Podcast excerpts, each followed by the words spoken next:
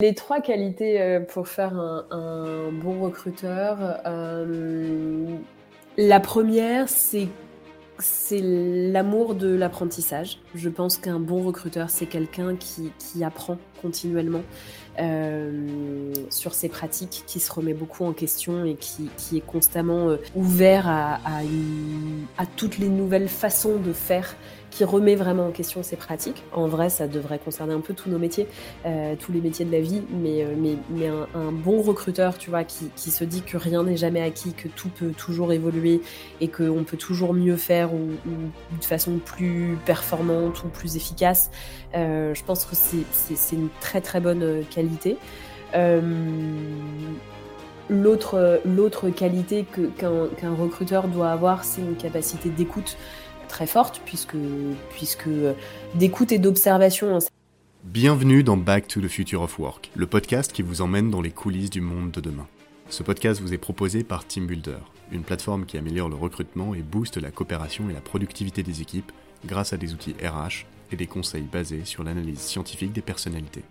Je suis Aurélien Guillon Passionné par la tech et les sciences humaines et fort d'une expérience de 10 ans dans le conseil en management et innovation, je pars à la rencontre d'entrepreneurs, de managers et de DRH pour comprendre comment ils recrutent, onboard, encadrent et inspirent leurs équipes au quotidien.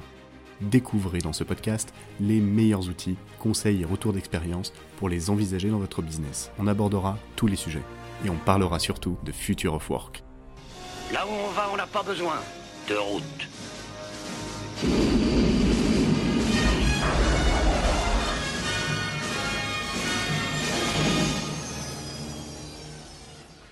Hello hello tout le monde, à nouveau, petite annonce, TeamBuilder a inventé le Trimoji. C'est un outil qui permet d'aborder rapidement la question des soft skills en entretien de recrutement avec un test et une analyse scientifique validée et super facile à comprendre. Mon objectif, c'est d'aider les recruteurs avec un outil qui permet d'approcher les candidats différemment, de comprendre rapidement les personnalités et d'éviter de perdre du temps en se mettant d'accord sur la bonne personnalité recrutée pour son équipe dès le départ. On l'a vu dans plusieurs podcasts, le marché du recrutement évolue, les recruteurs sont de plus en plus des chasseurs parce que certains profils deviennent de plus en plus pénuriques. Ce qui compte aujourd'hui, c'est d'innover dans sa manière de sourcer. Sourcer, je rappelle, chercher, approcher les profils, donner envie d'en savoir plus. Voilà, et il y a ça, et gagner du temps aussi dans la préqualification et la sélection des gens à appeler en priorité. Parce que ça prend beaucoup de temps. Et à la fin, une des problématiques des recruteurs qu'on a vu, c'est d'ouvrir rapidement la discussion sur les soft skills avec les candidats. Alors avec le Trimoji, on veut créer une expérience candidat-recruteur extraordinaire, contrairement aux plateformes actuelles qui proposent des prix démentiels avec des tests hyper longs et des rapports compliqués. C'est pour ça qu'on a développé cette plateforme. Elle permet de créer la personnalité qu'il faut selon son environnement et son équipe, d'envoyer des tests super rapides sans avoir besoin du mail, et de contacter en priorité ceux avec qui ça fitera le mieux. En plus, on collecte et on affiche avec quoi les gens sont d'accord ou pas dans l'analyse. Comme ça, on évite les erreurs de casting et on fait pas perdre du temps à des candidats dans des équipes où ils s'épanouiront pas. Personne n'est mis dans une boîte, on est tous différents. Reste à savoir comment. Rendez-vous sur trimoji.fr. Bonjour à tous et bienvenue pour ce nouvel épisode. J'ai le plaisir d'accueillir Marion Cosard, directrice de l'école du recrutement. Salut Marion. Salut Aurélien, merci pour l'invitation. Ben, tout le plaisir est pour moi. Marion, euh, l'école du recrutement, directrice, tu peux nous en parler un petit peu? Alors, avant, avant que tu nous parles de l'école du recrutement, est-ce que tu peux nous parler un petit peu de ton parcours, euh, ce que tu as fait avant, et puis après, euh, après glisser gentiment sur l'école du recrutement?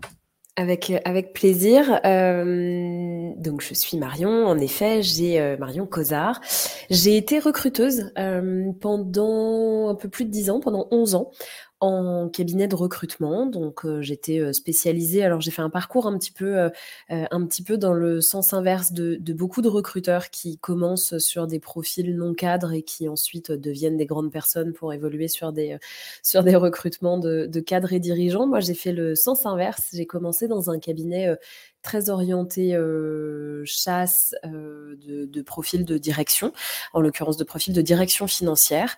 Euh, c'est un cabinet dans lequel j'ai travaillé plus de huit ans, avec lequel j'ai appris énormément de choses, un positionnement très exigeant. J'étais super jeune quand j'ai commencé, donc me retrouver face à des directeurs financiers alors que j'étais à peine majeure, j'avais 19 ans, c'était un, un, un sacré challenge. J'ai appris énormément de choses.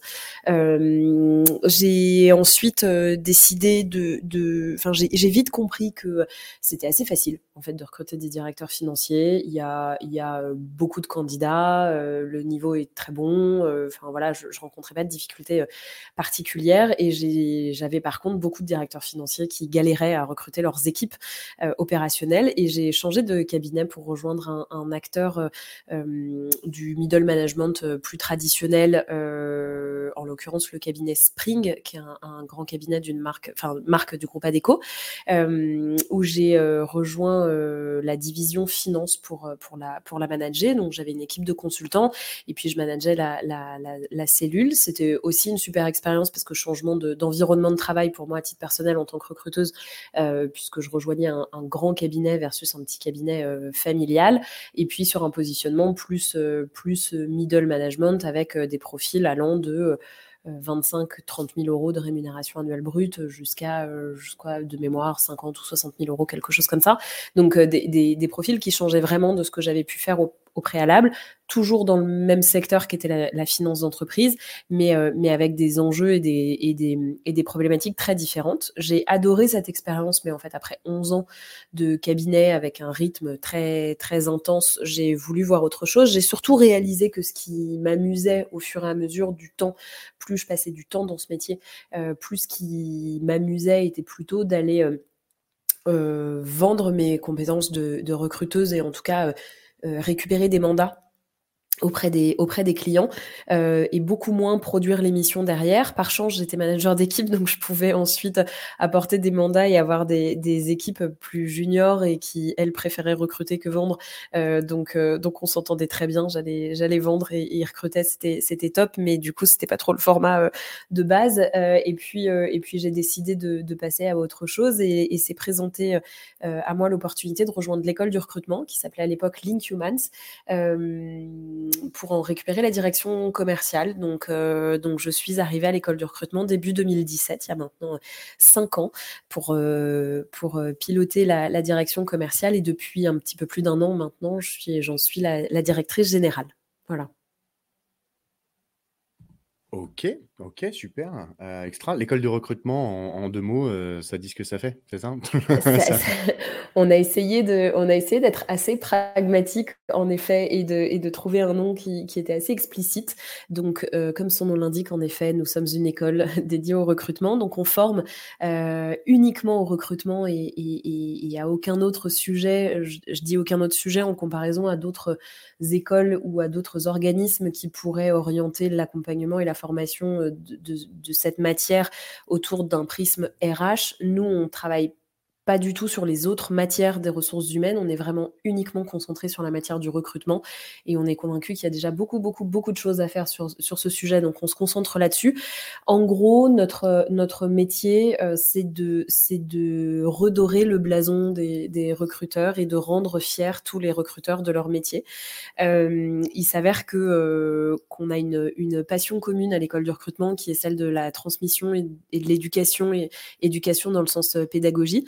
Euh, et du coup, comme on est passionné euh, de, pédagogie, on a décidé de, rendre fiers les recruteurs de leur métier euh, à travers le prisme de la formation. Donc aujourd'hui, on propose des formations à destination des recruteurs en poste grâce à un parcours de formation qui est certifiant, qui s'appelle tout simplement le parcours, qui, est certifiant, qui dure 30 heures et, qui permet à, tout recruteur de n'importe quel environnement, que ce soit cabinet, ESN, entreprise, junior, expérimenté, grand groupe, petit groupe, tout seul ou dans une grande équipe, peu importe, euh, on, leur propose un parcours de formation qui couvre l'ensemble du process de recrutement et dans lequel ils pourront bah, remettre en, question leurs pratiques ou en apprendre de nouvelles. Ça, c'est le, premier métier que, que l'on fait. On forme également depuis peu de temps les managers opérationnels, euh, c'est-à-dire que bah, finalement, dans la chaîne de valeur, une fois que le recruteur il a pu euh, faire le brief avec le, le, manager, euh, faire son sourcing, son évaluation, bah, à un moment donné, il passe la balle au, manager opérationnel, ce qu'on appelle dans, beaucoup d'entreprises le hiring manager. Et en fait, c'est souvent là que, que, le, bas blesse et que, que beaucoup de recruteurs se disent mais nous, on, on fait plein de choses, on écrit des super annonces, on fait une super évaluation, puis le manager il répond plus pendant trois semaines, ou il fait des entretiens mais il sait pas évaluer, du coup il casse, il casse toute la machine. Et donc on a décidé d'accompagner aussi les managers opérationnels à travers un parcours de formation qui leur est dédié. Euh, donc ça, c'est vraiment la formation pour les, pour les professionnels. Et en parallèle de ça, on a euh, un parcours de formation pour des étudiants qui souhaiteraient devenir euh, recruteurs de métier et qui ne retrouveraient pas d'offres euh, pertinentes euh, sur les écoles traditionnelles qui sont soit des, soit des facs de, de sciences humaines type psychosociaux, soit des écoles de commerce ou alors des écoles spécialisées RH mais qui vont accorder sur, sur deux ans de, de, de cours peut-être 20 ou 30 heures dédiées au recrutement quand nous, on propose un parcours d'un an euh, qui fait 420 heures de cours uniquement dédiés au recrutement, le tout en alternance. Voilà, et puis euh, pour, pour agrémenter tout ce qu'on fait. On organise aussi beaucoup d'événements partout en France, euh, gratuits ou payants, ça dépend des formats, euh, pour fédérer cette communauté de recruteurs et de responsables recrutement et leur apporter un maximum de contenu, euh, du contenu descendant, du contenu co-construit, du contenu de, spécialistes euh, d'outils du marché. Enfin voilà, on essaye aussi d'animer cette communauté et, de la faire vivre avec, avec aussi de, de l'événementiel. Donc voilà nos métiers aujourd'hui à l'école du recrutement. Eh ben, c'est super ça. Hein. transmission, pédagogie, ça c'est les valeurs fortes.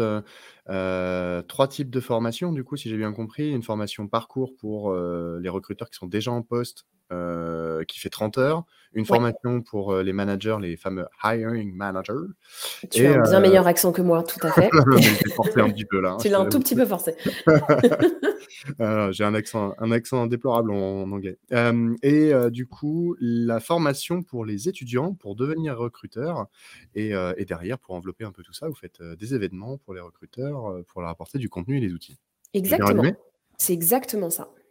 Ok, super, super. Aujourd'hui, toi, en tant que, Marion Cosard, développeuse de- du, du, bah, du business et puis de la notoriété de l'école du recrutement, j'ai j'ai- plein de questions qui me viennent. Mais déjà, de un, le premier, c'est quoi, quoi tes enjeux principaux aujourd'hui sur ton activité?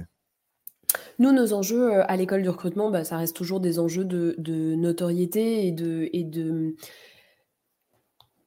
j'ai du mal avec ce mot, euh, mais, finalement, il, marche bien quand même. D'évangélisation de marché, j'ai du mal avec ce mot parce qu'il y a une posture un peu, euh, tu vois, de, supériorité quand tu viens évangéliser un marché. Donc, euh, j'aime pas trop cette, ce que ça pourrait représenter. Mais notre objectif, nous, c'est de nous, faire connaître auprès du plus grand nombre et en fait de, pouvoir parler à un maximum de recruteurs pour leur dire, bah, on, on est nous-mêmes d'anciens recruteurs, on est nous-mêmes euh, tombés dans ce métier, soit par hasard, soit euh, par souhait, mais, euh, mais en tout cas sans être accompagnés, sans être formés. On s'est tous formés sur le tas. C'est un métier presque d'artisanat, tu vois, où, on se où on se transmet les pratiques de, manager à manager ou de père à père, mais, mais finalement sans méthodo ou sans, sans, sans bastion reconnu, sans, ordre. Tu vois, il y a l'ordre des médecins, il y a l'ordre des experts comptables, euh, et, on, s'est dit, mais il faudrait aussi un un endroit où, on peut centraliser toutes les bonnes pratiques du recrutement et il y a plein de gens qui font des choses euh, super. Il faudrait qu'on puisse se les partager à grande échelle et il y a plein de choses qu'on peut faire avec méthodologie. il suffirait simplement de se le dire et, il y aurait plein de bonnes choses qui pourraient être euh, faites. Euh, et, c'est vraiment parti de ce constat-là en se disant, bah, viens, on, va apprendre aux gens ce que nous on sait et ce qu'on a appris soit nous-mêmes, soit des autres, et on va essayer de le transmettre à un maximum de personnes. Voilà, au, départ, c'est ça. Donc, nous, notre mission, on, continue à, continuellement à, hum, évangéliser ce marché, à se faire connaître d'un maximum de, recruteurs. Euh, et, euh, et d'un maximum de personnes qui vont aussi toucher le process de recrutement. Donc, aussi les hiring managers en effet. Donc nos, nos enjeux et notre, notre, notre esprit se concentrent principalement là-dessus. Après, euh, en tant que dirigeante de l'école du recrutement, les, sujets qu'on essaye aussi beaucoup de, de, développer, nous, sont aussi des, des sujets d'amélioration et de réflexion de notre pédagogie, puisque bah, voilà, comme on est organisme de formation, notre responsabilité, elle est aussi d'offrir le meilleur parcours d'apprentissage à, aux personnes, à nos, apprenants, aux personnes qui suivent nos, parcours de formation. Donc, que ce soit des, élèves en, en, physique ou nos apprenants de notre parcours à distance, il faut qu'on leur propose et qu'on leur promette la meilleure expérience d'apprentissage possible. Donc on a aussi un, gros enjeu, une grosse veille sur ces, euh, sur ces sujets-là. Ok, ok. Avant de passer sur quelles sont les étapes clés d'un recrutement, parce qu'à mon avis tu dois les connaître, mais sur le bout des doigts. pas nous faire la formation des 30 heures. Bah si, peut-être. Est-ce que tu es capable de faire les, grands topics de ta formation des 30 heures sur, une à deux minutes? Ouais, ouais, bien sûr, je peux te, présenter les, grandes briques qu'on aborde dans le parcours, ouais, tout à fait. Ok, ok. Avant ça, avant de partir là-dessus, c'est marrant parce que je faisais euh, des podcasts là avec avec Serena Capital, donc avec avec Émilie Benayad, et qui me disait pas plus tard qu'hier que le marché du recrutement est en train de changer. Est-ce que c'est ton opinion aussi? Dans quel sens? Elle me dit que l'offre et la demande est en train de s'inverser. Euh, elle s'inverse déjà depuis un petit moment, mais que du coup maintenant en fait le, poste de recruteur devient un poste euh, clé dans l'entreprise euh, de plus en plus parce que maintenant eh ben, il y a plus de d'offres que de demandes. Et donc, les recruteurs, au lieu de poster des, des, annonces sur des job boards et d'attendre sagement sur leur fauteuil les candidatures et de trier les CV, bah, il faut qu'ils aillent, il faut, il faut qu'ils se relèvent un petit peu plus les manches et qu'ils aillent chasser maintenant. Ouais, tout à fait. Alors, c'est en effet une tendance, tu as raison, c'est une tendance qui, qui existe depuis plusieurs années. Enfin, je, me souviens avoir commencé ce métier de recruteuse avec en effet une, notion de et, une culture un peu de pas de supériorité, mais ou en tout cas c'est le recruteur qui décide. et c'est le recruteur qui mène la danse. Tu vois, si, si tu imagines une, danse à deux, tu vois qu'il y en a un des deux qui mène vraiment la danse. Là, euh, de plus en plus, on, est sur, euh, sur un, schéma qui s'équilibre. Euh, je trouve que c'est une excellente chose parce que du coup, bah, il y, a, y, a, une position de force et de pouvoir qui se rééquilibre. Il y en a beaucoup qui disent qu'elle s'inverse. Je pense pas qu'elle s'inverse. Je pense qu'elle s'équilibre vraiment et qu'aujourd'hui, tout le monde a la possibilité de décider, autant le recruteur que le candidat, et, c'est de, bonnes choses. Mais en effet, du coup, ça peut déséquilibrer beaucoup d'organisations qui n'auraient pas pris le virage à temps ou qui n'auraient pas la même euh, flexibilité ou souplesse que, des plus petites boîtes qui, pour changer leur process, notamment euh, en termes de marque employeur ou d'attractivité des candidats. Donc euh, ça, c'est vrai qu'on a vraiment, on a vraiment ça. Le, tu vois, ça n'existe ça ne devrait plus exister. Ça existe encore malheureusement, mais de moins en moins. Euh, mais euh, on, voit de moins en moins de recruteurs qui vont stresser leurs candidats en entretien pour euh, leur tirer les verres du nez, pour savoir ce qu'ils ont dans le ventre, tu vois. Ça, c'était des pratiques qui existaient avant. Aujourd'hui, euh, alors même si, même si malheureusement, t'en trouveras toujours, de plus en plus, euh, les recruteurs prennent conscience que en fait, bah, ça sert à rien de, stresser un candidat, que qu'il faut qu'il faut le traiter d'égal à égal et qu'on doit autant le convaincre que lui doit nous, enfin que, nous on doit le, on doit autant le convaincre que lui doit nous convaincre d'être retenu. Donc ça, ça c'est vrai qu'on a cette tendance qui s'inverse. Après, euh, en effet, du coup, la fonction de recruteur devient une fonction euh, extrêmement euh, recherchée et, presque pénurique.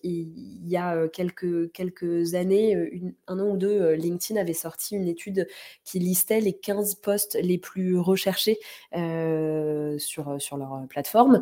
Dans ces 15 postes, il y avait deux fois le métier de recruteur, une fois le recruteur IT et une fois le responsable recrutement.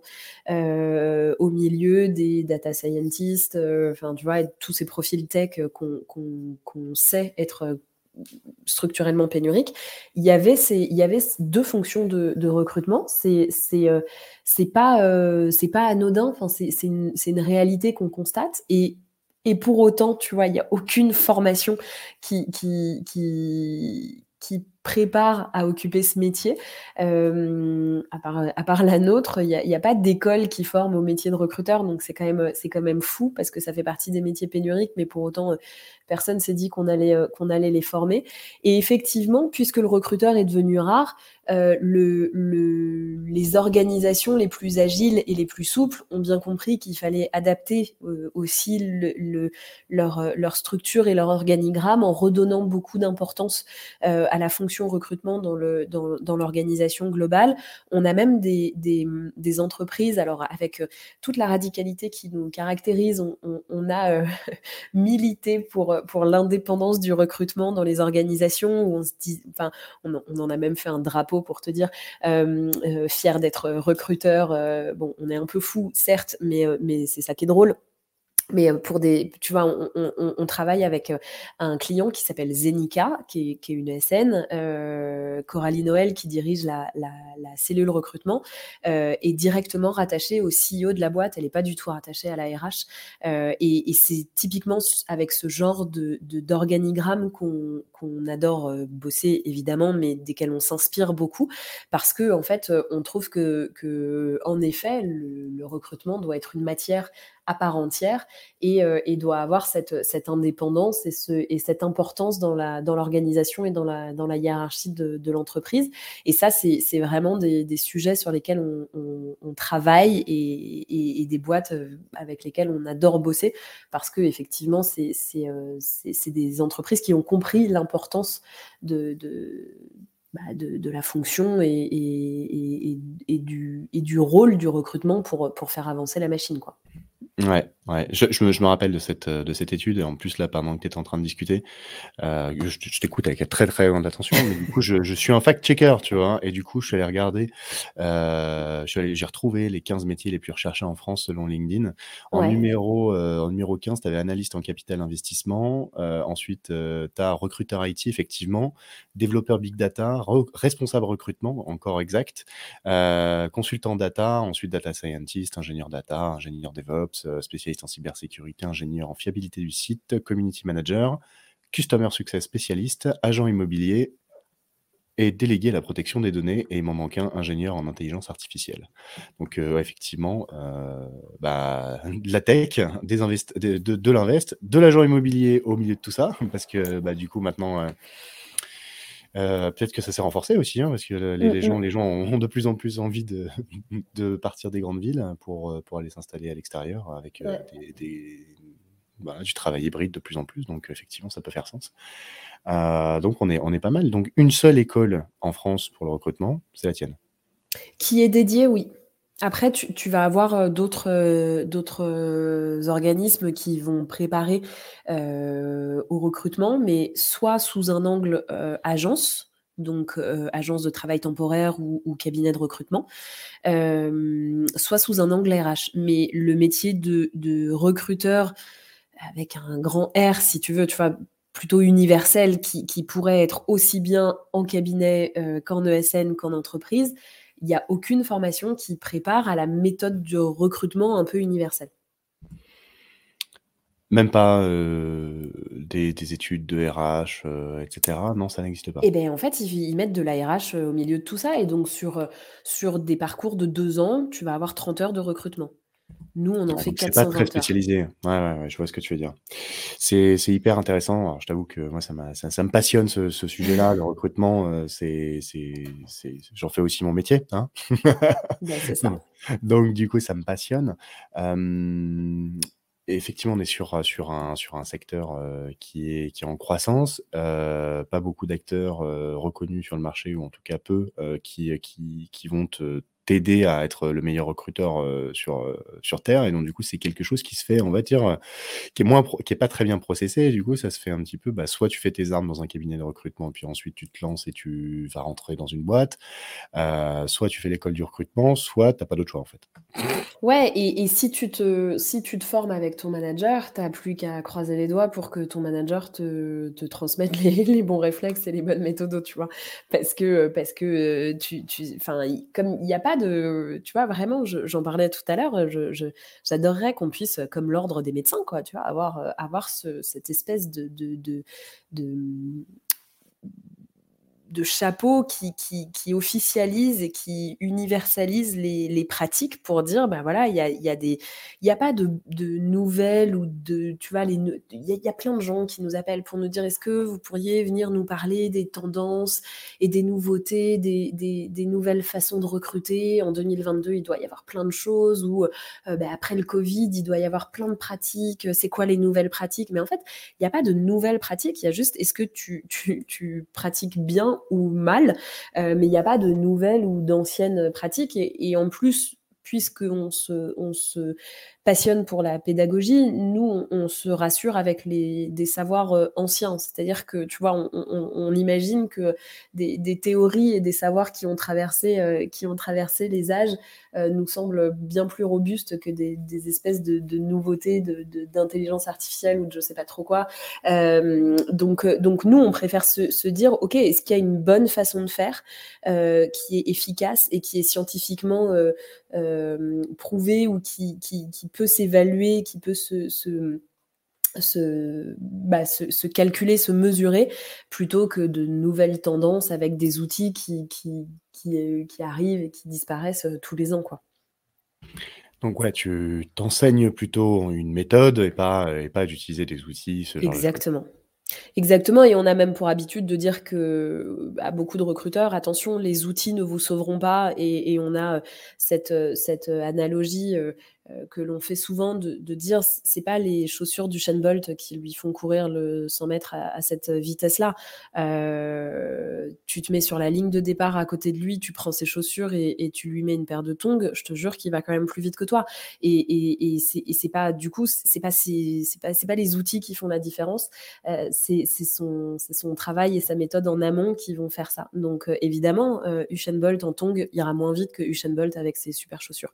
Mais euh, mais du coup c'est pas ses chaussures qui le font courir vite à la base. Quoi qu'il arrive, il court vite.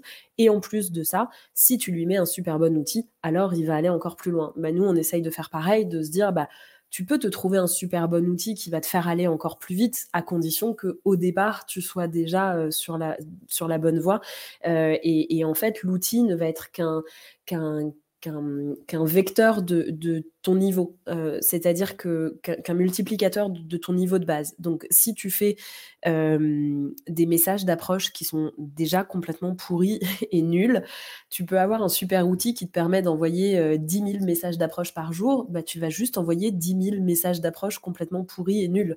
Euh, et il vaut mieux apprendre à écrire les messages d'approche pertinents qui vont faire en sorte que ta cible te répondent et que tu as un bon taux d'ouverture et un bon taux de, retour, euh, bah, du coup, une fois que tu as ça, prends-toi l'outil qui te permet de l'envoyer à 10 000, 40 000, je ne sais pas combien de milliers de personnes, tu vois. Mais à la base, apprends à faire un bon message d'approche parce que sinon, tu vas juste multiplier euh, de mauvaises pratiques et ça, c'est pareil pour euh, les annonces, pour l'évaluation, pour euh, euh, bah, les tests, enfin pour, pour, tout ce que tu fais. En fait, il faut juste avoir à la base la bonne méthode et la bonne pratique. Et ensuite, tu peux t'outiller pour automatiser, aller plus vite, etc. etc. Ouais. C'est quoi, c'est quoi un bon message d'approche? Un bon message d'approche, c'est un message d'approche qui, qui, est ouvert et auquel les gens répondent. Euh, et c'est un message d'approche qui est qui, qui et, et, même si les gens te répondent non, euh, du coup, euh, enfin, il vaut mieux qu'on mais c'est comme quand tu prospectes et que tu es commercial, si tu veux, euh, quand tu approches quelqu'un, ce que tu attends, c'est une réponse, qu'elle soit positive ou négative. Mais un bon message d'approche, c'est un message qui, qui, parle à la personne. C'est d'abord un message qui va être, qui va comprendre la situation de, de ta cible, tu vois, de lui, enfin, qui, qui va, ouais, qui va interpeller la cible, et qui va faire en sorte que la, la, la cible à qui tu tu parles a envie de te répondre. Et j'ai pour habitude de dire aussi, euh, pour compléter ça, euh, que les messages d'approche euh, qui sont faits, alors soit que ce soit pour des commerciaux ou, pour même des, recruteurs ou, des gens aussi, c'est en général, c'est ils commencent leur truc par moi je, bonjour, je fais ci, je fais ça, je fais ci, je fais ça, je fais ci, je fais ça. Je pense que ça peut faire sens pour vous. Qu'est-ce qu'on qu'est-ce qu'on fait? Et je pense que c'est c'est pas la bonne approche, très, clairement, parce que mec, tu, tu, tu, me contactes et tu, tu, me parles de toi. Enfin, je veux dire, euh, parle-moi de moi. Ben, en fait, euh, fais le parallèle, euh, alors même si c'est un peu ah, quoique, on a on a pu reprendre un peu les sorties dans les bars dernièrement, mais fais le parallèle, euh, quand tu sors dans un bar et que tu veux approcher Ouais, c'est quelqu'un ça. parce que tu as «Bonjour, envie de salut, draguer quelqu'un. j'ai fait ci, j'ai «Bonjour, fait ça, machin». moi je suis» ouais, c'est ça, tu parles que de toi. Bah, la Ouais, personne, elle va te regarder, elle va te dire: «OK, je beh, je te propose de partir du coup, je m'en fous. Ouais, allez Ça ne m'intéresse pas». C'est ça. Alors que, si tu vas, interpeller, une personne pour lui dire, trouver une approche qui va qui va la capter, pour lui dire, «Ah, heu, tu as fait tes études à tel endroit, tu te souviens de tel resto ou de tel parc dans telle ville?» ou enfin et en fait, tu vas commencer à engager la conversation, à créer un climat de confiance et une fois qu'il y a un climat de confiance, bah, là, tu vas pouvoir, lui lui lui proposer, ce que tu as à lui proposer. Mais mais mais tu vas pas, aborder une personne, dans la rue ou dans un bar pour lui dire: «Salut, tu veux m'épouser?» heu, bah, heu, non, heu, on peut se connaître un peu avant peut-être? Mmh ouais, Et bah, là, le message d'approche, c'est pareil, c'est pas, heu: «Bonjour, j'ai une opportunité professionnelle, si ça vous intéresse, cliquez ici». Évidemment, personne, heu, ça n'intéresse personne puisqu'on ne sait pas de quoi enfin, en fait, je t'ai rien demandé et il y a beaucoup aussi de personnes qui confondent LinkedIn avec une CVTech, hein. C'est pas une CVTech, c'est juste un réseau sociaux un réseau social, pardon, heu, pro qui qui, qui regroupe des gens, mais ces gens-là ne sont pas des candidats, ce sont des gens. Et donc ces gens, il faut les transformer en candidats de la même façon que ce ne sont pas des prospects quand tu es commercial, ce sont juste des gens. Et donc il faut d'abord les transformer en prospects ou en candidats avant de mais avant ça, il faut du coup, heu, échanger, heu, é échanger et engager une conversation, apporter du contenu, heu heu, leur parler de ce qui les intéresse, heu et c'est du c'est du marketing, hein, enfin, c'est une vraie, c'est une vraie fonction, c'est ce que les les gens au marketing, savent, très bien faire quand ils sont bons donc donc ça ça le recruteur a beaucoup de casquettes, en fait. À la croisée de beaucoup de beaucoup de métiers, heu, mais notamment celui du marketing et de la de la de cette capacité, heu heu, à savoir écrire à sa cible, ça c'est un un talent par en effet qui qui doit être maîtrisé par, les recruteurs. En tout cas, nous, on on forme à ça dans notre parcours, on on aborde ce sujet. Le fameux copywriting. Exactement et pas le Mmh. copyright, le droit de pas le pas le right, le droit, mais le writing, l'écriture. Mmh, c'est ça, savoir manier, heu, la plume ou alors, heu, les doigts les doigts sur le clavier, Ouais. plus maintenant. Ouais, faire des messages d'accroche donc quand quand vous allez aborder quelqu'un, parler de lui, heu, c'est quand même quand même mieux. Je «Ah, je me je parcourais ton profil, j'ai vu que tu avais fait ça, c'est marrant parce que moi aussi j'ai fait truc ou je connais machin qui a fait truc». Ah et quand tu vas tu vas voir, c'est: «Ah, j'ai vu que tu avais bu, tel verre, est-ce que ça te provo ça ça ça te dit qu'à la fin de celui-ci, je t'en repaye un autre?» et puis du coup, on fait connaissance, tu vois? Mmh, mmh. Apparemment, tu as l'air d'aimer le spritz, heu, et bah, écoute, heu, ça tombe bien, moi aussi, tu vois? Ou même pas, heu, moi j'aime pas le spritz, en revanche, je suis je suis je suis OK pour t'en payer un, on fait qu'on fait connaissance. OK, super. Ah, donc heu, effectivement, le le le le recruteur à la croisée de tous les métiers, donc market, business, sales et tout. Toi, dans ta formation, alors maintenant on va y arriver, attention, c'est parti, roulement de tambour. Heu, si on devait résumer les les 30 heures en grands topics, ça serait quoi? Heu, j'imagine que tu as combien de modules sur 30 heures? En fait, on a, a 7 grands, programmes qui sont ensuite décomposés en modules, qui sont ensuite décomposés en leçons. Les grands programmes sont les grands thèmes, qui sont, pour nous presque un peu les les différentes étapes, du recrutement. On va, avoir, toute une brique sur la culture générale du recrutement. Donc heu heu, la culture générale du recrutement, là, on va aborder, heu, l'écosystème, pourquoi, le sourcing est important, comment se distinguer sur LinkedIn, enfin, tu vas vraiment avoir une vraie hauteur de vue sur l'écosystème recrutement. Ensuite, on part, heu, assez rapidement dans le dur, heu, sur l'art de l'écriture, où là, on va effectivement parler de copywriting. Heu, on va, travailler beaucoup, que ce soit le message d'approche ou l'annonce, puisque, parce que oui, il y a aussi, encore des annonces qui fonctionnent et donc c'est important de savoir le faire. Ensuite, on a toute une partie sur le sourcing, avec, toutes les stratégies de sourcing, les différentes étapes et les différentes méthodes de sourcing, la, technique avec évidemment les opérateurs, les opérateurs booléens, mais, d'autres méthodologies comme avec euh, euh, aussi des, cours sur tu comment trouver euh, une adresse email, enfin voilà, vraiment du, sourcing pur. Ensuite, on va travailler toute une brique sur les, différentes sciences humaines, market, vente, donc avec où on va parler de négociation, de levier de motivation, des leviers de vente, donc euh, voilà, on fait, ce parallèle-là. On va travailler évidemment sur euh, l'évaluation à travers euh, l'entretien. donc quel type d'entretien choisir, comment définir ses critères, comment rédiger son, guide de questions, comment rédiger un compte-rendu d'entretien qui soit efficace. Enfin voilà. ensuite, on a aussi évidemment tout un pan autour de la non-discrimination, autour de l'expérience candidat dans le sens euh, répondre à tous ces candidats, euh, enfin voilà, tu vois, les, tout, tout, l'état d'esprit du recruteur. Euh, et puis, tout un pan ensuite sur le pilotage du recrutement, la gestion du temps, quelle posture avoir face à un opérationnel, et, et un module qui est dédié à la réflexion sur ton process de recrutement. Donc, en gros, depuis le brief avec ton hiring manager jusqu'à la proposition euh, d'embauche à ton candidat, euh, par toutes les étapes, on, va intervenir euh, avec des modules et des leçons, agrémentés de, quiz tout au long de ton parcours de formation pour ancrer l'apprentissage et à la fin un cas pratique qui va sous forme de QCM qui va sanctionner la, fin de ton parcours et de ton apprentissage qui sera corrigé et noté pour te délivrer ou pas, si tu rates, le certificat, enfin la certification finale, donc en recrutement et en sourcing certification qui est reconnue, je le précise, qui est reconnue par l'État, qui est inscrite au répertoire spécifique, ça c'est hyper important, à deux titres.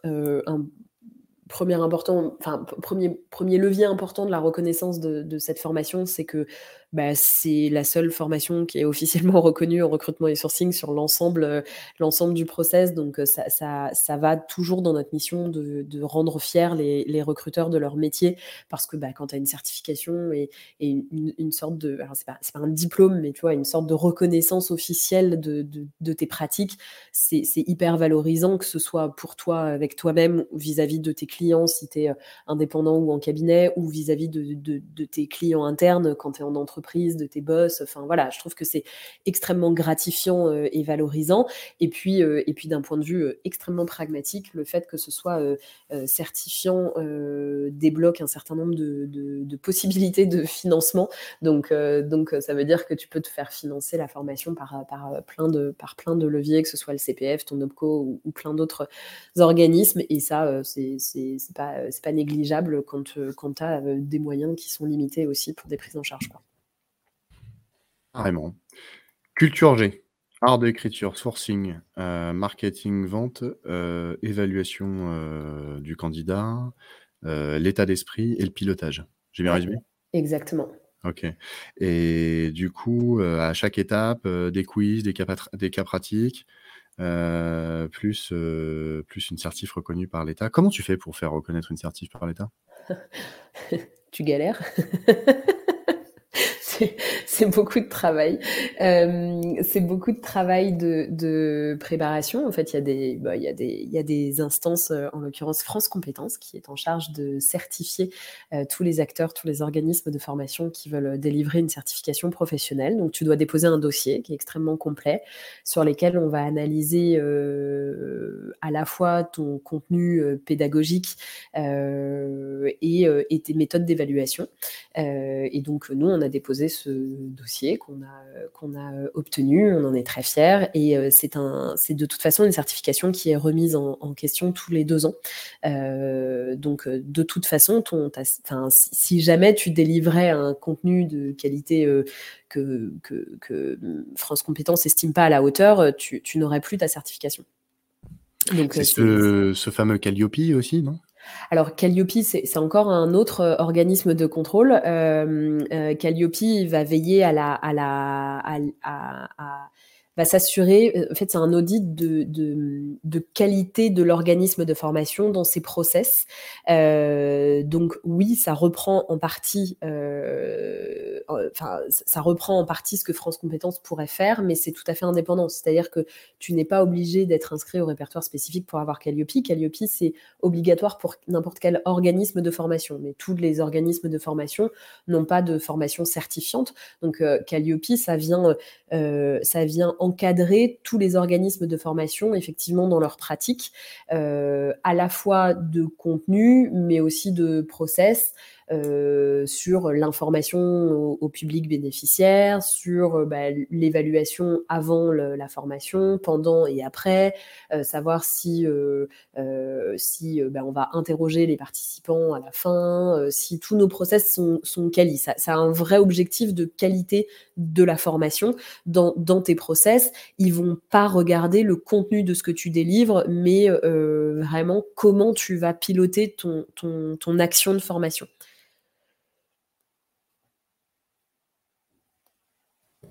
Ok. donc ça a l'air un petit peu galère quand même. Ça, tu, sens que j'y ai passé des longs moments ou pas? Ouais, je le sens, ouais, ça s'entend. T'as passé combien de temps à te faire, certifier? Du moment euh, du départ, du départ à l'arrivée? Euh, Sur la certification initiale, euh, répertoire spécifique? Ouais. J'y ai passé plusieurs mois accompagné d'un consultant spécialisé euh, à construire, euh, pour, pour, construire tout le dossier. Euh, en, en, tout, ça, ça s'est lissé sur plusieurs mois. Si je devais mettre bout à bout tout ce qu'on a construit, je dirais bien qu'on a entre deux et trois semaines de travail. Ouais, deux, trois, deux, trois semaines de travail, plus les délais euh, administratifs. Euh, Avec, euh, voilà, de toute façon, des, des, des, des mais, mais deux à trois semaines de travail temps plein à une personne et demie à peu près. Mmh, d'accord, OK. OK, OK. Donc ouais, une petite charge de travail quoi, sympathique, euh, un petit un petit fil rouge sur l'année, euh, sympa en plus de tout ce qu'on a déjà à faire, c'est bien. D'autant que alors après nous, c'est notre métier, donc moi ça reste le cœur de mon business. C'est c'est c'est évidemment, normal pour nous de d'y passer du temps et peut-être qu'on y passe je sais pas, je serais curieuse de savoir combien de temps ça prend aux autres. Euh, peut-être que nous, on y passe particulièrement du temps, je j'en sais rien. En tout cas, comme on est très attaché à à, délivrer un contenu de qualité. On n'est pas des, on n'est pas des, des, vendeurs de certifs ou des, des vendeurs de, de, contenu ou de, tu vois, on, on, on attache énormément d'importance à la pédagogie, on y réfléchit énormément et au contenu et à la, à la façon dont ça va être délivré. Donc peut-être qu'on y passe, euh, peut-être qu'on y passe beaucoup de temps, mais pour nous c'est essentiel. Enfin, c'est notre, c'est notre euh, moteur. Donc euh, de toute façon. je te rassure, je te rassure, tu, tu passes pas, tu passes pas beaucoup de temps dessus. Je pense que c'est réglementaire. Euh, toutes les sociétés qui font des accompagnements comme ça te disent, ouais, voilà, c'est entre entre 4 et 6 mois minimum. Quoi. Ça peut même durer un an pour certaines. Oui, et voilà. Et, certaines, après, là, c'est parce que je te parle du répertoire spécifique. Effectivement, quand tu veux déposer un, un titre au RNCP, donc euh, qui, qui, va délivrer un diplôme, là, pour le coup, on parle plutôt sur un an. Bah, en l'occurrence, euh, en l'occurrence, moi, là, je vais arriver à une année de. Enfin, j'ai travaillé pendant 6 mois pour déposer le, le, le, titre RNCP pour l'école, donc pour nos étudiants, euh, puisque les, les, cours que l'on fait, on aimerait qu'ils soit reconnu diplômant et on aimerait que nos étudiants puissent obtenir un diplôme à la fin. J'ai déposé le dossier, j'ai mis six mois à construire le dossier, je l'ai déposé, je pense avoir une instruction d'environ 12 mois euh, avant d'avoir une réponse. Donc euh, c'est extrêmement long, ouais, je te confirme. c'est pas mal, pas mal, pas mal long, ouais, effectivement. ok. Toi, pour toi, qu'est-ce qui est le plus important dans le recrutement, du coup? En tant que recruteur, tu veux dire? Mmh, ouais. ouais, ouais, ouais. En tant que recruteur, euh, euh, j'imagine que chaque, euh, à chacune de ces sept étapes, il y a des, étapes, c'est des étapes clés déjà et qu'à l'intérieur, il y a plein de choses, à, faire attention. Mais pour toi, dans, le futur ou même maintenant, quelles sont, les, les clés, les points d'attention à avoir? Qu'est-ce qui est le plus important pour toi dans le recrutement aujourd'hui? C'est compliqué en effet comme, euh, question parce que ça, hiérarchiserait presque les, étapes du process et évidemment comme c'est une chaîne de valeur, si tu enlèves un maillon de la chaîne, euh, la, chaîne ne fonctionne plus. Euh, donc c'est compliqué de, de, répondre à cette question. Donc du coup, sans vouloir te faire une réponse de politique, je te dirais que, je te dirais que l'importance dans tout ça, c'est de maîtriser cette chaîne de valeur et d'être le plus important, c'est d'être maître de ta chaîne de valeur et, conscient de, l'importance de chaque étape et de l'importance de soigner chaque étape et d'être conscient que en fait en tant que recruteur on peut tous agir à notre niveau pour améliorer euh, chacune de ces étapes et qu'avec plein de petites actions, on peut en fait littéralement changer la qualité du process de recrutement au global. Donc pour moi, le plus important, c'est effectivement d'être vigilant à ça. Néanmoins, mon épiphanie personnelle euh, dans le recrutement euh, depuis que je suis à l'école, euh, depuis que je suis dans cette boîte, pour moi, ce qui a considérablement changé mes pratiques en tant que recruteuse, même si je suis plus recruteuse à temps plein comme je pouvais le faire en cabinet évidemment, mais en tant que dirigeante de, l'entreprise, je suis amenée à recruter, à staffer mes, propres, mes propres équipes. mon épiphanie et ma plus grosse révélation, ça a été l'entretien structuré pour moi euh, j'ai eu 11 euh, ans de pratique euh, catastrophique d'entretien. J'étais persuadée d'être hyper douée en entretien et d'avoir un sixième sens, un feeling incroyable, etc. Et en fait, j'ai mis le doigt dans un, dans un sujet que je trouve extrêmement passionnant, qui est l'évaluation, avec toute la science qui a été construite autour de l'évaluation. Et en fait, on peut tout à fait évaluer de façon bien plus, bien plus euh, pertinente et objective qu'avec euh, ton simple euh, feeling et, sixième sens. Et ça, ça a été une vraie révélation parce qu'en plus, moi qui, qui suis recruteuse et commerciale, si tu veux, euh, a priori, euh, j'aimais beaucoup, enfin, j'aime l'entretien du coup, puisque j'adore, c'est un moment où tu discutes, tu as un échange, tu fais des rencontres. Enfin, c'est, moi, c'était vraiment la partie que je préférais dans le process de recrutement. Et en fait, c'est là où j'étais vraiment clairement la moins, la moins armée. Et, euh, et j'avais un a priori sur l'entretien structuré de me dire, mais en fait, je vais mettre de la rigueur et du coup de la rigidité. je confondais la rigueur de l'objectivité avec la rigidité et je me disais mais ça va rendre l'échange hyper froid, hyper téléphoné, un truc très automatique, ça va plus faire interrogatoire, je vais avoir une liste de questions, enfin ça, ça va perdre toute sa, toute sa nature, toute sa chaleur. Et en fait, on a mis en place l'entretien structuré à l'école du recrutement. J'ai recruté des commerciaux avec cette méthode-là.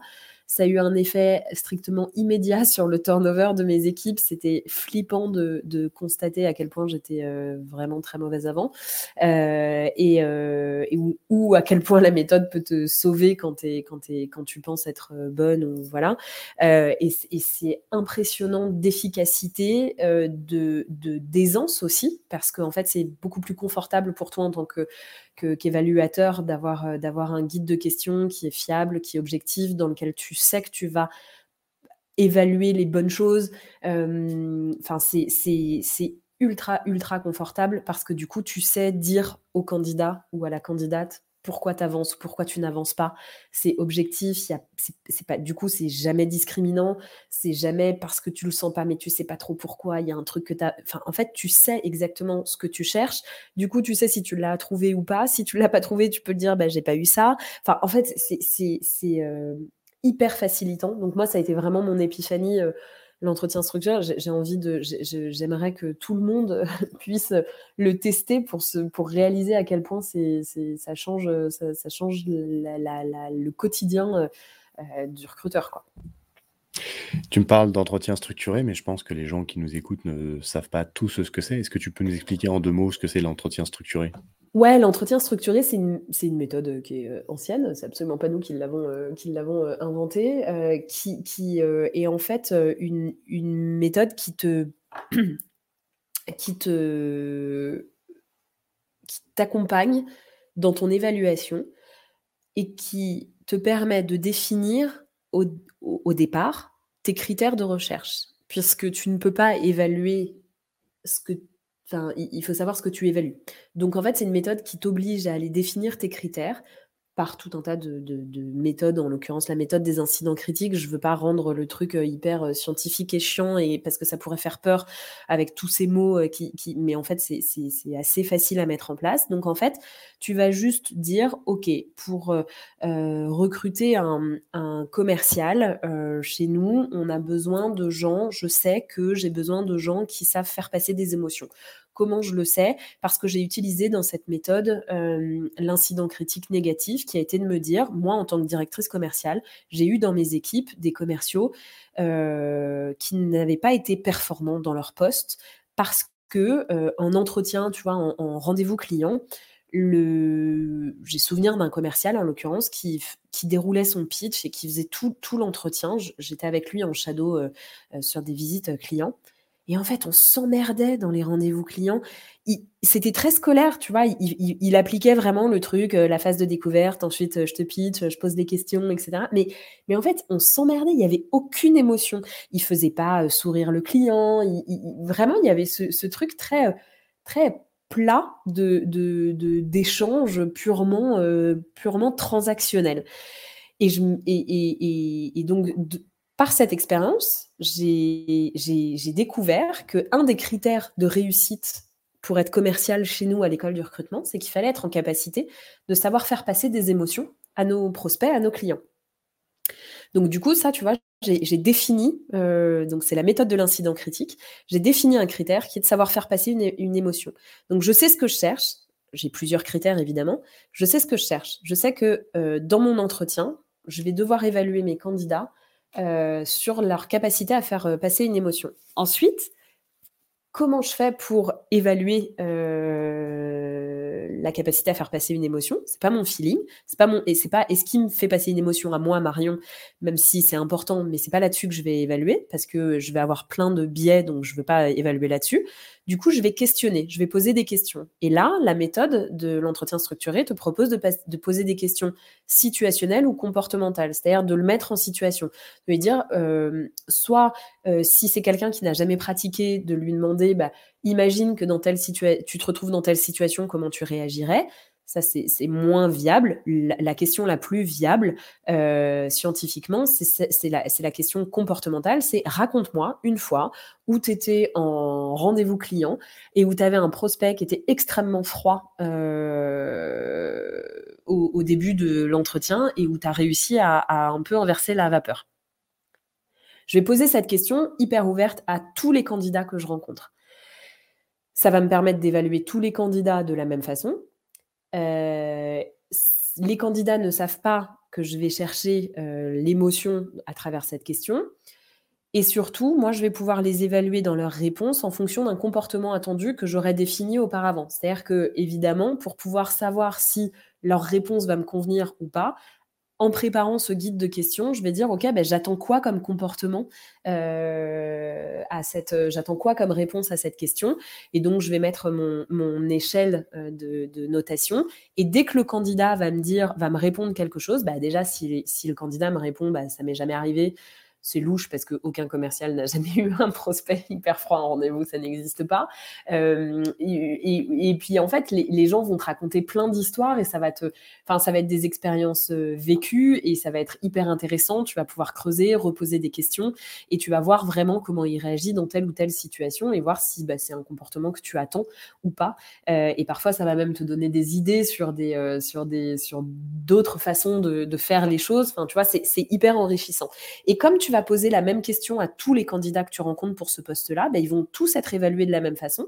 À la fin, sur ce critère-là, tu vas donner une note et à la fin de ton entretien, ben, tu sais si la personne remplit les, critères, enfin, oh, enfin, ouais, remplit le, le job euh, que tu attends et à quelle hauteur? C'est-à-dire que bah, peut-être qu'il va être hyper fort sur savoir faire passer une émotion, mais un peu moins fort sur un autre sujet, ou vice-versa. Et si tu décides de le faire passer en, en étape d'après et que tu décides pourquoi pas de l'embaucher, tu sauras que c'est un élément sur lequel tu devras particulièrement l'accompagner dans l'onboarding, par exemple.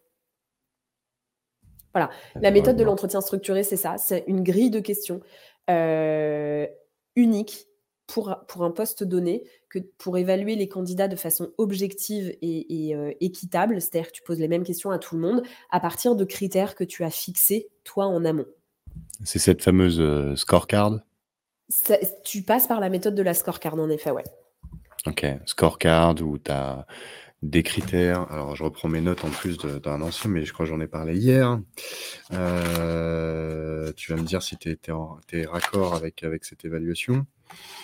Tu définis la mission. En fait, tu as deux pages. Tu finis euh, sur la première page, c'est la mission, la raison d'être euh, du, du, poste. Et ensuite, euh, tu vas sortir des outcomes de cette mission. C'est-à-dire que je serai content euh, timé, c'est-à-dire je serai content dans 6 mois ou dans 12 mois si euh, il y a x4 de pipe client, s'il y a 120 comptes clés signés, s'il y a plus machin de CA pour un sales, hein, je parle. Ouais. Et du coup, en face de cet outcome, tu mets des compétences. Donc, Exactement. Et ensuite, tu mets une pondération. Et ensuite, tu mets une évaluation sur, sur 5, une étoile ou 5 étoiles, ou une note de 1 sur 5, et tu fais le total à la fin de tout ça. Et si le, la note maximale, si tu as, si as 5, 5 compétences clés, ça fait, bah, ça fait 5 x 5, bah, 25. Donc, tu as un, un, total de 25. Et si tu es à 23 sur 25, bah, tu es pas mal. Si tu es à 5 sur 25, tu es, t'es bah, pas, pas, pas, pas mal. T'es mal. t'es mal. T'es plutôt mal. Mais toi, en tant que recruteur, euh, t'es bien pour lui dire pourquoi il est mal. Euh, tu vois, toi, tu es hyper à l'aise pour lui dire que tu sois recruteur ou hiring manager, hein, peu importe. C'est ça qui, c'est la magie de cette technique, c'est qu'en fait, tu peux aussi la mettre entre les mains de gens qui, ne sont pas recruteurs de métier. Et euh, puisque du coup, ils ont des grilles de questions, c'est hyper rassurant. Et, euh, du coup, tu as ton échelle de notation et tu peux dire au candidat, bah, écoute, voilà, as pas, tu nous as pas convaincu sur, sur ce critère d'évaluation. On, on, attendait plutôt tel comportement et voilà, voilà la réponse que tu nous a faite. Nous, on attend plutôt ça. Et en fait, c'est hyper enrichissant parce que le, candidat, il n'est pas remis en question à titre personnel. on lui explique que ce qu'il fait, c'est pas bien ou pas bien, ça colle pas à ce que nous, on attend. Enfin, c'est hyper euh, valorisant pour le recruteur de faire un retour qui est argumenté parce que, purée, pour une fois qu'on peut dire... Euh, autre chose que désolé, euh, on a pris un candidat interne ou euh, on a eu un meilleur feeling avec quelqu'un. Enfin, tu vois, tu, peux donner des vrais éléments. Euh, c'est bien plus confortable pour toi. C'est vrai et, c'est constructif pour ton candidat en face. Et, tu vois, dans toute cette logique aussi, on, parle énormément de travailler ton vivier de candidats. Tu, dis quand même beaucoup plus souvent non que oui quand tu es recruteur, puisqu'a priori, sur un poste donné, tu, vas, tu embaucher une personne à la fin. Donc, tu vas devoir dire non à trois ou quatre ou cinq ou plus de personnes derrière et savoir pourquoi tu leur dis non. Et si tu le fais correctement, ben, en fait, il y a des personnes, si elles collent pas du tout, elles collent pas du tout. Mais parfois, tu as des personnes, bah, tu vois, notamment souvent le, numéro 2. Euh, tu vas choisir euh, le candidat qui répond à 23 sur 25, mais peut-être que le deuxième, il arrive à 20 sur 25, et donc en fait, il, aurait été vraiment aussi euh, très très bien. Et potentiellement, bah, tu peux recruter un nouveau sales dans 3 ou 6 mois. Bah, ça vaut le coup de le garder au chaud, potentiellement, et du coup, bah, si tu lui fais un retour négatif mais constructif pour lui dire bah, ça n'a pas collé sur ça. Euh, je te propose de bosser ce truc-là et, c'est constructif. Le candidat, il, est presque content d'avoir un retour.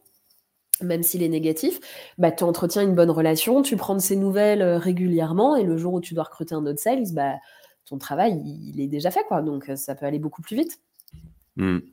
Ouais, garder, garder contact, animer, animer le réseau, c'est, c'est marketing, commercial et community manager, quoi. Ouais, c'est ça, exactement. sur une journée, ou non, on va dire sur 100%, comment tu répartirais la charge de travail d'un, recruteur ou d'une recruteuse? Que quel est le temps passé au sourcing? Quel est le temps passé à, faire des, recherches de marketing, de, la prospection, quel est le temps passé à l'évaluation, quel est le temps passé au pilotage, etc.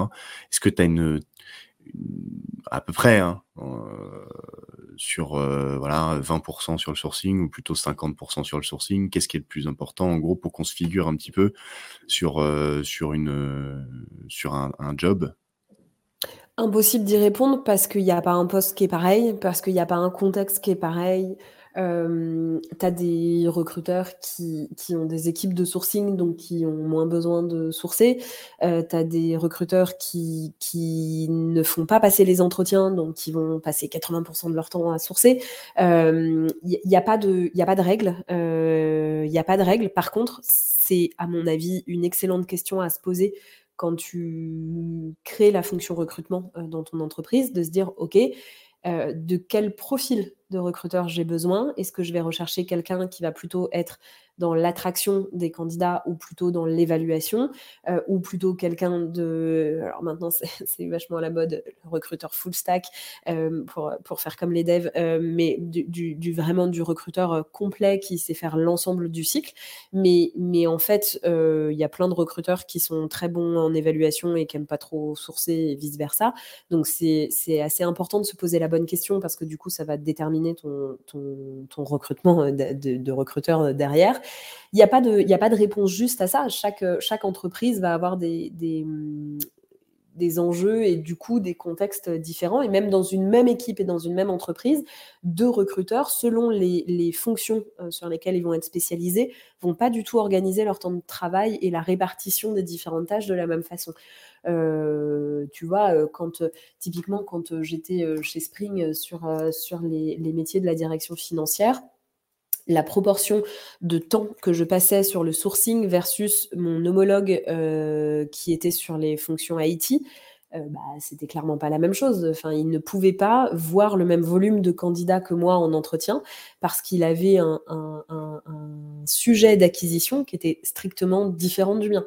Euh, donc, donc, en fait, ça dépend beaucoup de, ta cible et de ton organisation. Ça t'allait comme réponse de Normande? Bah, Mmh, non, c'est très clair. Ça, c'est, c'est, on a, on a compris, c'est qu'effectivement, euh, voilà, c'est, euh, c'est pas, c'est pas tout processé. En fait, un recruteur va recruter des gens. Euh, on doit s'adapter aussi au, entre guillemets, au marché, aux évolutions du marché. Il y a des postes qui sont plus pénuriques que d'autres. les postes, les postes qu'on a cités tout à l'heure, les, les 15, là, les, femmes, les, les femmes au saut. Euh, bah, eux, ça va être un petit peu plus compliqué parce qu'il va falloir aller les sourcer. Sourcer, c'est aller chercher, c'est remplir ta base de données, remplir ton, ton pipe euh, de, de, candidats pour ensuite euh, pouvoir les, les, les, les évaluer et puis les, les, intéresser aussi parce que tu as, as, cette partie de euh, d'attractivité. Je suis, je suis la boîte qu'il te faut, je suis l'employeur qu'il te faut, l'environnement qu'il te faut, le, manager qu'il te faut, euh, la mission qu'il te faut, l'apprentissage qu'il te faut, le, le, le salaire qu'il te faut. Enfin, il y a beaucoup de choses, beaucoup de choses pour attirer, attirer quelqu'un euh, dans une entreprise. après, il faut aussi ne pas se tromper, effectivement. donc ça, c'est c'est le job du recruteur et c'est un job tellement complexe est tellement stratégique aussi, parce qu'un un, mauvais recrutement, ça peut coûter très très très très, très, très cher à une entreprise. Et c'est pour ça qu'il existe des recruteurs de recruteurs maintenant. T'en connais? Ah bah ouais, c'est un business de fou. Euh, c'est un business qui a pris une ampleur là ces dernières années. Euh, bah, qui est très lié à ce qu'on disait au démarrage de notre conversation, tu vois, sur le, la pénurie des métiers, des, recruteurs sur le marché. C'est compliqué de trouver des bons recruteurs. Euh, du coup, il existe aujourd'hui des recruteurs de recruteurs, ce qu'on appelle le rec to rec. Euh, il y, a y, a, y a beaucoup de, de, soit de cabinets, soit de recruteurs indépendants qui se sont spécialisés là-dedans. Intéressant. Mmh. Très intéressant. Tu connais des recruteurs de recruteurs personnellement? Je connais des recruteurs de recruteurs personnellement. Tu, as besoin de coordonnées? Oui. je te les filerai si tu veux. Super, parfait. Marion, quelles sont selon toi les trois qualités qui font un bon recruteur? Tu vas pas me faire la question des trois qualités, trois défauts. Hein. Bah. Euh, les trois qualités euh, pour faire un, bon recruteur. Euh, la première, c'est l'amour de l'apprentissage. Je pense qu'un bon recruteur, c'est quelqu'un qui, apprend continuellement sur ses pratiques, qui se remet beaucoup en question et qui, est constamment ouvert à, une, à toutes les nouvelles façons de faire qui remet vraiment en question ces pratiques. En vrai, ça devrait concerner un peu tous nos métiers, euh, tous les métiers de la vie, mais, euh, mais, mais un, bon recruteur, tu vois, qui, qui se dit que rien n'est jamais acquis, que tout peut toujours évoluer et qu'on peut toujours mieux faire ou, de façon plus performante ou plus efficace, euh, je pense que c'est une très très bonne qualité. L'autre qualité qu'un, recruteur doit avoir, c'est une capacité d'écoute euh, très forte, puisque, puisque d'écoute et d'observation, hein, c'est pas que écouter les gens parler, c'est écouter euh, dans le sens tu vois, quand je te disais tout à l'heure que le, parallèle avec un job au marketing est très fort, au marketing, euh, il existe euh, des personas, c'est-à-dire la, cible de l'entreprise, euh, et, chaque cible, on va lui parler spécifiquement. Le recruteur, de la même façon, il doit être très à l'écoute de sa cible, donc des métiers pour lesquels il recrute, des, lieux où les, gens se trouvent pour aller ben, les, connaître, comprendre leur quotidien, comprendre leurs leur euh, problématiques et pouvoir leur apporter des solutions euh, en, leur proposant potentiellement des, jobs. Donc, euh, être à l'écoute aussi de, des, hiring managers en interne, tu vois, d'aller potentiellement écouter ou travailler dans J'avais, j'avais un, recruteur qui me racontait ça, qu'il allait qu'il était en bureau volant, il prenait son ordi portable et il allait bosser dans les différents open space où il y avait ses, clients internes. Et quand il recrutait pour euh, l'équipe tech, il se mettait sur le plateau au milieu des devs et, du coup, il était euh, immergé dans, le, dans l'équipe et dans l'ambiance. Et quand il devait recruter au marketing, bah, il allait au plateau marketing et puis c'était une autre ambiance et ça le mettait dans le, dans le mood pour, euh, pour, pour, prendre le pouls et s'inspirer, tu vois, être, être un peu caméléon, quoi. Donc, je pense que cette écoute-là, elle est hyper, hyper importante. Et puis, évidemment, en évaluation. Voilà, je pense que c'est les, les, les, les, très, euh, les très gros piliers euh, de, d'un bon recruteur, c'est savoir se remettre en question et, bien, écouter, bien écouter ta cible. Déjà, déjà quant à ça, c'est bien.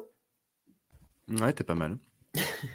là, là, là, dans ce que tu me dis, j'entends, j'entends une personne qui est volante, un, un papillon volant qui se balade de service en service qui est capable de parler un petit peu avec tout le monde, de sentir donc pas mal d'empathie, de sentir un peu l'ambiance de la pièce, sentir un petit peu les gens pour, pour mettre les bonnes personnes avec les bonnes personnes. Mmh. Donc c'est quoi? C'est une personne plutôt, euh, on est on est sur une personne intuitive, extravertie ou plutôt, euh, extravertie? Extraverti, c'est sûr parce qu'il faut qu'il se déplace quand même et puis il faut qu'il aime le contact donc euh, ça va être un peu compliqué mais Ça dépend, hein, tu as un sourceur, un très bon sourceur et pas forcément extraverti, et tu et tu peux être, tu peux être un très bon sourceur et et te et te fondre quand même sur le plateau des des devs, sans sans problème, tu vois? donc entre l'introversion et l'extraversion, euh, je pense que ça dépend de. alors, c'est sûr, un, extraverti au, sourcing, quoique je, je, sais pas, je crois que je connais pas assez les traits de. Je crois que je maîtrise pas assez les, tous les traits de personnalité pour, pour, te, pour te dire euh, ça. Euh, un extraverti, il, va se nourrir, en tout cas, en tout cas, ça va pas l'épuiser de parler à des gens. Un introverti, ça l'épuise un peu de parler à des gens. C'est pour ça que dans sourcer, si c'est sourcé à distance, euh, par mail, machin, démarcher des gens, etc., il y aura pas de problème. Il peut envoyer des messages, il y a pas de souci là-dessus. Euh, maintenant, euh, passer des coups de fil, ça va l'épuiser, quoi. Ouais, ouais, mais bon, tu as plein de sourceurs qui qui qui qui s'arrêtent avant. Ben oui, c'est c'est pour mmh. ça. C'est qu'effectivement, ils peuvent ils peuvent ils peuvent travailler de de de concert, en fait, euh, Tout à fait. personnalités, qui un un qui source, l'autre qui appelle, quoi. Ouais, un introverti pour les entretiens, je pense que ça peut être, euh, ça peut être, euh, intense pour lui, ouais. Un peu, ouais, un peu, un peu. OK. Du coup, à ton avis alors là, on va commencer à partir dans le futur of work parce que quand même, à un moment donné, il faut y aller. Hein. malgré qu'on a quand même touché le, on a touché l'horizon euh, pendant tout l'épisode sur euh, le fait que c'est que c'est un marché qui est en expansion, que le recrutement, ça prend de la, enfin ça a toujours été un gros marché de toute façon, mais il est en mutation perpétuelle. Euh, quels sont, selon toi, les process ou les pratiques qui vont disparaître?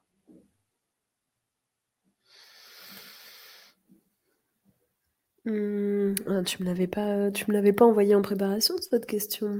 Heu, elle se préparerait presque vous avez 2 heures.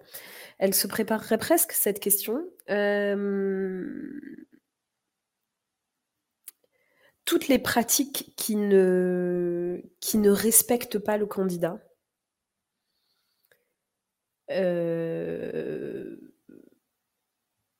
vont mécaniquement disparaître.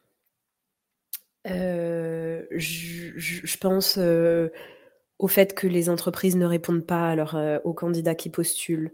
Je pense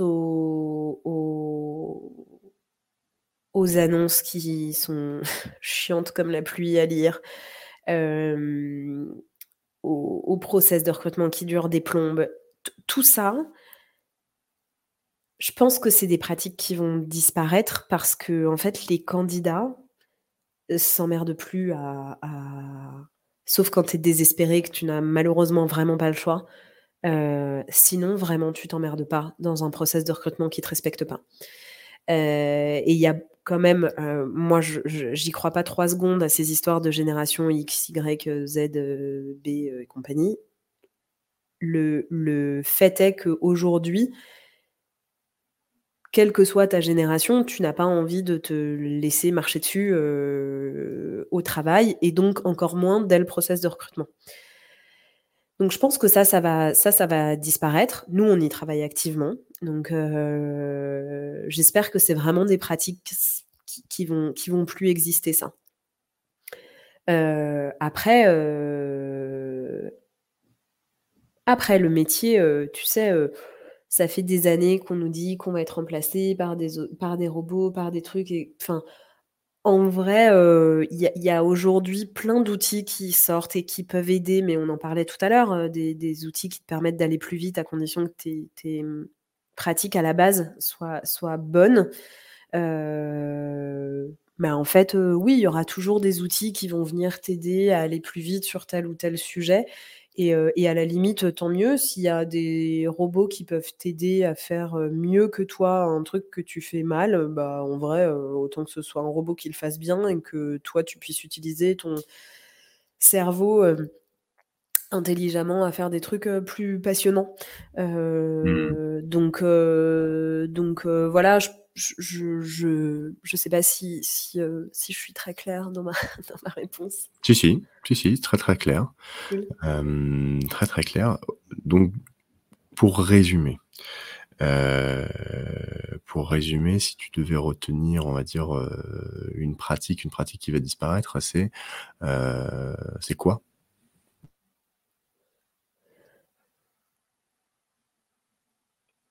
Que les gens répondent plus, heu, que les gens que que tous les candidats reçoivent une réponse, heu, à leur candidature. Je pense que la pratique du du de de laisser le candidat sans réponse, heu, va va disparaître. Je le souhaite, très fort en tout cas. Mmh. OK. OK, cool, cool. J'aimerais bien, ça serait ça serait sympa aussi effectivement pour les recruteurs aussi, bah, pour ceux qui n'ont pas, le temps, qui qui sont pas recruteurs, effectivement, ils peuvent pas répondre à tout le monde. Heu, ce qui est quand même une problématique parce qu'au final, c'est l'image de la boîte qui en pâtit, quoi. Mmh. Après, heu, il y a plein de méthodes, hein, pour, heu, pour ça, hein. Il y a vraiment plein de trucs hyper faciles à faire, notamment, genre, arrêter de publier l'annonce quand tu as déjà plus assez le de de bande passante pour traiter les candidatures, qui rentrent, tu vois? Te dire: «Bah, vas-y, je je passe l'annonce, dès que j'ai 30 CV, je la je la coupe, je traite mes CV, et je la relance quand, si dans les 30 j'ai pas trouvé ce que je veux». Rien que ça. Plutôt que d'empiler des centaines et des centaines et des centaines de CV dont tu vas rien faire, bah, en fait, tu coupes à 30. Dans 30 CV, si ton annonce, elle est bien faite à la base, normalement, tu devrais pouvoir, faire ta sélection. Du coup, tu peux répondre à 30 personnes. Humainement, c'est tout à fait possible, et puis si ça marche pas, tu relances. Et tu vas gagner vachement plus de temps que d'empiler, heu, des caisses de centaines de CV à plus savoir qu'en faire. Et puis après, sinon, il y a nos copains de chez Yago qui savent très, très bien répondre aux candidats pour nous aussi. Ils le font merveilleusement bien. Donc, heu, en vrai, heu, ça ça pour le coup, c'est un outil qui sert beaucoup, tu vois? Donc, bon, il existe plein de petites choses. Après, une autre pratique qui pourrait, qui pourrait disparaître, ce serait pas mal le recrutement au feeling. Ce serait bien de faire disparaître le feeling du, du recrutement. J'aimerais bien que le recrutement devienne une science, tu vois. Ok, là on commence à arriver dans vraiment dans le gros future of work là. le, future of recruitment. Alors, très bien. Écoute, euh, je partage, je partage aussi un petit peu cette vision. Euh, juste pour reprendre, euh, vous qui nous écoutez, les empilateurs, les empileurs de CV, pardon. Empilateur, c'est bien aussi parce que ça rajoute une couche en plus. Ouais, c'est ça, empilateur, compilateur, tu vois. Euh, donc ouais, les, les compilateurs de CV, là, euh, maniaque, euh, maniaque de la, de, de, je sais plus comment ça s'appelle, c'est ces gens qui sont atteints, enfin, c'est pas très drôle, c'est les gens qui sont atteints d'une maladie qui, où ils, ils accumulent tout. Ah ouais, je connais pas le nom. Mais... Sans rien en faire, mais tu vois, tu vois un petit peu ce, ce, syndrome. Euh, voilà, Marion a parlé. Arrêtez de faire ça. Désactivez, désactivez l'annonce. Euh, ça sera beaucoup plus pratique, d'accord? Euh, traitez, traitez ce que vous avez à traiter et puis relancez-la quand, quand, voilà. Et après, tu as parlé d'Iago. Iago, c'est mmh. quoi? C'est le, leur truc, c'est répondre à tous les candidats quoi qu'il arrive ou je sais pas quoi. Ouais, en fait, c'est un, c'est un, c'est une boîte qui te, qui, enfin, c'est un outil. Euh, c'est un outil qui te permet de d'externaliser, euh, enfin de, alors ils, le font très bien, hein, mais en l'occurrence, ils ont des, ils ont des, des, des, humains qui répondent euh, à tes candidats pour toi. Donc ils se, ils se plug sur sur ton ATS. Enfin voilà, tout est fait évidemment à ton nom. C'est pas Yago qui répond pour pour pour, ta boîte, euh, euh, euh, c'est ta boîte. Enfin, tu vois, c'est Team Builder va répondre à, au candidat. C'est pas Iago pour Team Builder et, ils, vont traiter les réponses. Donc ça veut dire que tu te, ils vont traiter les réponses, ils vont entretenir un vivier de candidats, ils vont leur apporter du contenu. Enfin, ils font ça, ils font ça très très bien. T'as des parts dans la boîte? Pas du tout, mais. Non, non, pas du tout, c'est pour ça que je te disais, c'est nos copains de chez parce que c'est, enfin, c'est, des. Tu vois, il y, a des gens euh, qui ont des convictions euh, sur le marché, tu as des vendeurs d'outils et tu as des gens qui sont convaincus de leur mission euh, sur le marché. Et Mathieu Penet et, ses équipes fait partie de ces gens qui ont une mission, qui défendent avec beaucoup de, conviction et de cœur. Et, et, évidemment, l'école du recrutement, ça nous parle beaucoup. Et donc, oui, à titre personnel, c'est des gens qu'on apprécie beaucoup. Euh, et en plus de ça, euh, les, tous les clients euh, que l'on peut croiser qui, sont, qui sont outillés Iago sont très contents. Donc, donc voilà, je crois qu'ils font, bien leur, font bien leur taf. Et eh ben, on salue, on salue je leur fais vachement de pub là. c'est vrai que je demandais peut-être une fou, Mais tu sais que tu viens de me donner envie de les, de les interviewer du coup maintenant. Ah bah franchement, vas-y. Ah bah alors oui, oui, ah oui, évidemment. Si c'était la question de la fin, est-ce que tu, est-ce que j'ai quelqu'un à te recommander euh, euh, je, te recommande euh, vivement d'aller interviewer Iago sur le Future of Work. Qui, Mathieu, il aura des tonnes de choses à te raconter. Mathieu, Diago, ok, ça roule. Mm. C'est quoi leur business model à eux? Oh bah, il te l'expliquera euh, bien mieux que moi. Euh, je crois que c'est un, je sais pas si c'est un abonnement ou des fees ou un contrat annuel ou, enfin, je je saurais pas te dire. Je suis pas allé jusque là. Euh, il te répondra bien mieux que moi. Ok, ça marche. Je te rassure, c'était pas la dernière question. Ah. Et ma dernière question, ça ressemble pas du tout à ça. D'accord. La dernière question, je vais d'abord t'en poser une autre avant la dernière, si tu veux bien. L'avant-dernière, du coup. C'est son, son nom, c'est comme ça qu'on l'appelle. c'est l'avant, l'avant-dernière question. Faudrait que je mette un jingle avant-dernière question. dans ta mission de, de, de, recruteur euh, que tu faisais, qu'est-ce qui te prenait euh, un maximum de temps et qui n'avait pas beaucoup de, de valeur ajoutée euh, Voilà, tout simplement. Voilà. Qu'est-ce qui, qu'est-ce qui, qu'est-ce qui te prenait du temps et qui n'avait pas beaucoup de valeur ajoutée? tu vas vraiment croire que je le ferai exprès, euh, répondre aux candidats. Euh, mais qui n'avait pas beaucoup de valeur ajoutée euh, parce que je le faisais mal, du coup, parce que je n'entretenais pas. Je faisais juste la réponse binaire, tu vois. ça, ça me prenait un temps fou. Ça, ça me prenait un temps fou et c'était intellectuellement pas, pas intéressant, en fait. Euh, parce que c'était pas réfléchi. Je le faisais purement de façon, bah, t'es pas retenu, t'es pas retenu, t'es pas retenu, t'es pas retenu. Euh, après, euh, aussi probablement parce que j'étais j'étais pas assez bien équipée, en tout cas à l'époque. on n'avait pas un ATS flamboyant. Je, crois savoir que ça a changé depuis, mais on n'avait pas d'ATS tout court. et du coup, c'était galère de de sourcer, enfin de, de, travailler euh, et de suivre ton vivier de candidats. Moi, je fonctionne sur un marché où je recroise souvent les mêmes personnes. J'ai vraiment besoin d'entretenir mon vivier.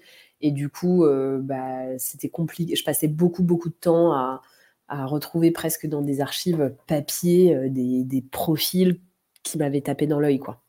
Ça, ça, ça, me prenait beaucoup de temps, mais, mais ça avait une vraie valeur ajoutée. Donc, donc, euh, et ouais, non, c'est tout. Je dirais, euh, je dirais ça. ok. Euh, ouais, effectivement, répondre, répondre aux gens, surtout, surtout si tu faisais des copier-coller, non, t'es pas retenu, non, t'es pas retenu. Tu, tu les appelais pas, du coup, les gens, pour leur dire. J'appelais ceux que je rencontrais.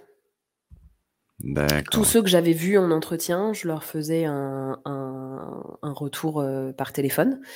Euh, sinon, les, ceux qui répondaient à des annonces, je, faisais des, réponses négatives par mail. D'accord, je vois. Ok. Ok. Hum, bon, on va essayer de terminer sur une note un peu plus positive que je, je, voulais. quoique, quoique, ça fait partie du job aussi de recruteur de dire non à, des profils. C'est pas que, que que, recruter, en fait, parce qu'il y a plus de, recrut... de, pas recruter que de recruter. Ah oui. Oui, oui, tu dis plus souvent non que oui. Et il y a, y, a, y a, une façon aussi de le faire. Tout à fait. C'est quoi la, meilleure manière Enfin, j'imagine qu'il n'y a pas de meilleure manière. Euh, parce que je commence à savoir un petit peu comment tu réponds aux questions maintenant.